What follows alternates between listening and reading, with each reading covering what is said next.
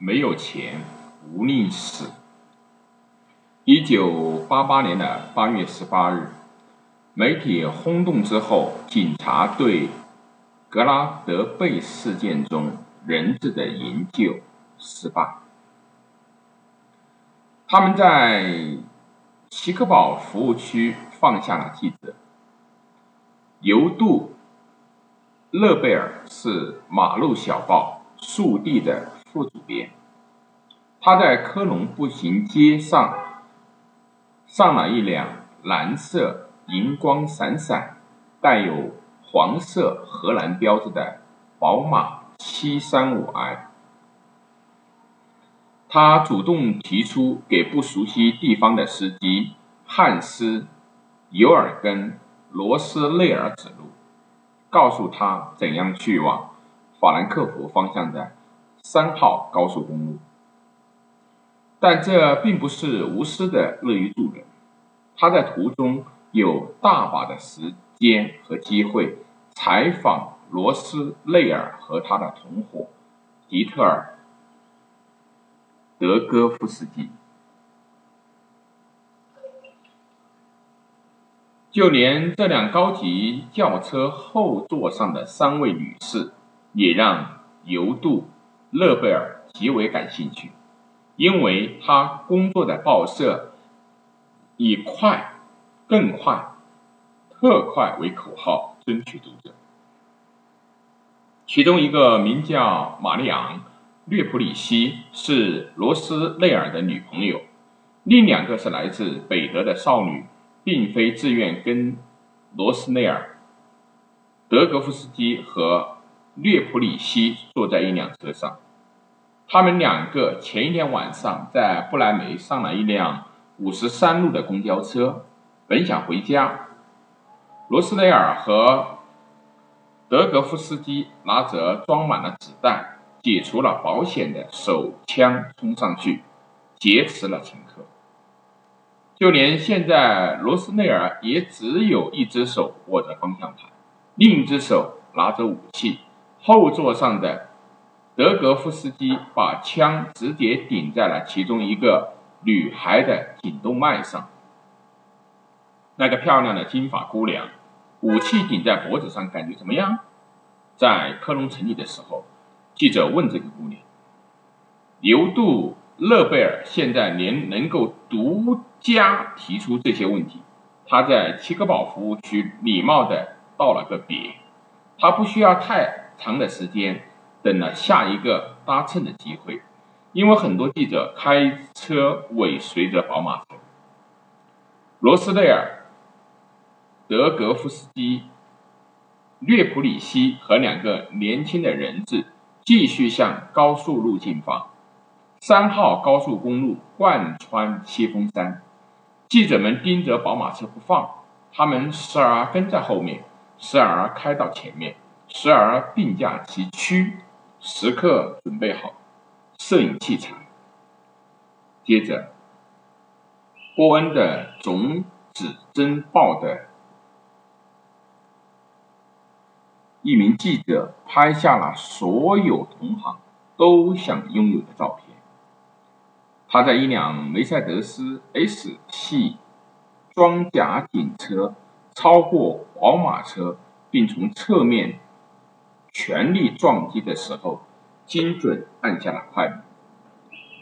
第二天，这张照片在德国无人不知。没有公布的是，接下来双方交火的照片。在这次交火中，两名人质一死一重伤。现在，我想通过媒体来说话。一九八八年夏，劫持人质的迪特尔·德格夫斯基用这句话开启了大众的传媒时代。如果说在此之前，媒体作为自己的传话筒，还只是电影明星、摇滚音乐人或者政客等少数人的权利，那么未来的德国，每个人，就连一个鲁尔区穷困潦倒的罪犯。只要把自己策划的足够轰动，就能够成为媒体的明星。这一方面是由于技术的进步，二十世纪的八十年代末，突然之间把图像和声音在技术和编辑上加工到可以用来传播的过程，连几个小时都用不了。这时候，短时间内在德国任何地方进行近乎实况的转播也成为可能。就连在报业，由于新技术的出现，编辑定稿时间也不断的向后去推迟。发展从这个时候开始。而这种发展，如今在手机、相机和网络平台 YouTube 上暂时达到了一个高潮。任何一个能够满足人们猎奇心的事件，相关的视频片段，有时在几分钟之内就能够传遍全球的网络。就连本该严格保密的对伊拉克独裁者萨达姆·胡塞因的处决过程。也被现场一个看守军官用手机录了下来，并随即被传到了网上。一九八八年，西德媒体市场上不断增加的竞争压力也是新新事物，因为多年来这里都风平浪静，报纸和杂志掌握在很多中小型出版者手中。突然间，接管的浪潮席卷全国，出版社摇身一变成了媒体集团。转变最大的是广播和电视，以强制征税为资金来源，并受政治委员会控制的公共广播电台，多年来占据着垄断的地位。当时只有三个电视节目。二十世纪八十年代初，社民党联邦议会会议员还曾够要求联邦德国邮政应该用干扰信号阻止卢森堡私人电视台在德国。境内播放他的节目，但是联邦的总理赫尔穆特·科尔领导下的保守自由联合政府在广播市场上实行了双元制。虽然实质上国家电视台的特权依然不可触动，但是那时就已经有私人竞争。像往常一样，如果垄断一半被打破，一半被捍卫，就会产生混乱的。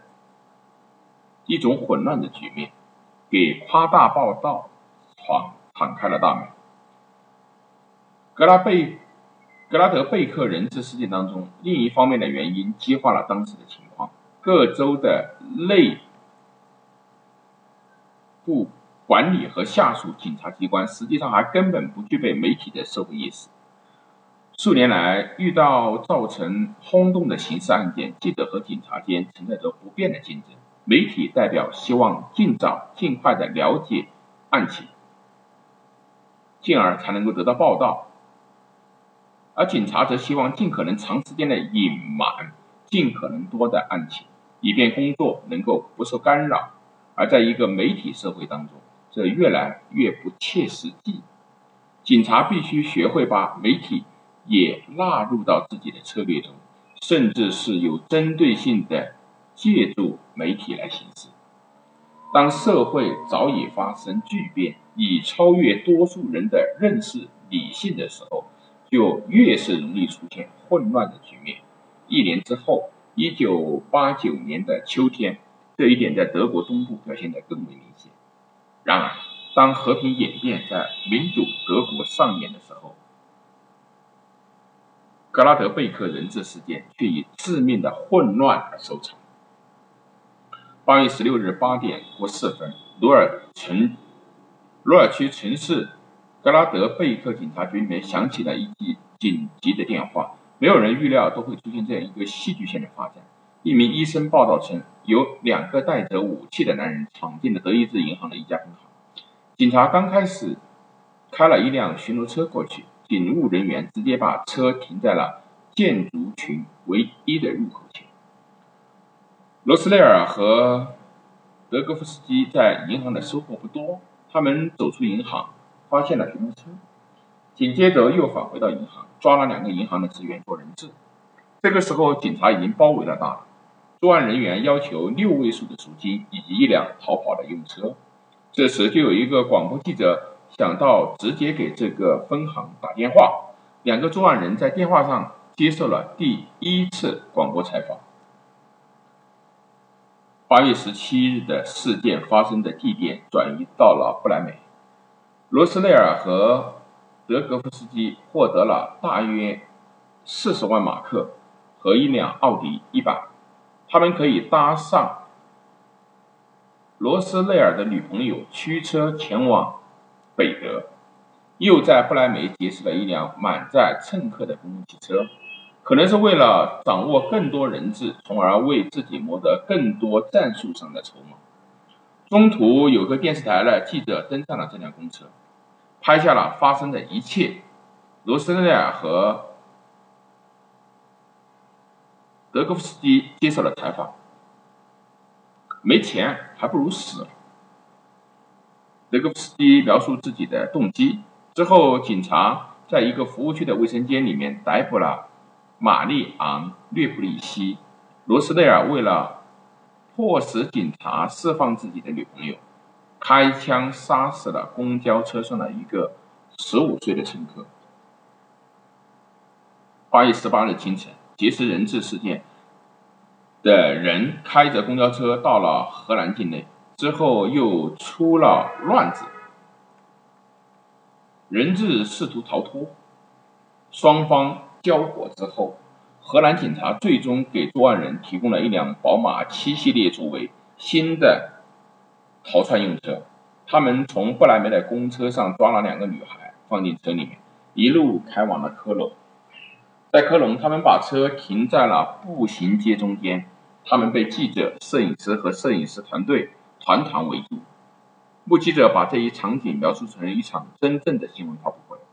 两个来自鲁尔区、失业又有前科的重犯，变成了媒体明星。快赶上真人秀节目《老大哥》的阵势了。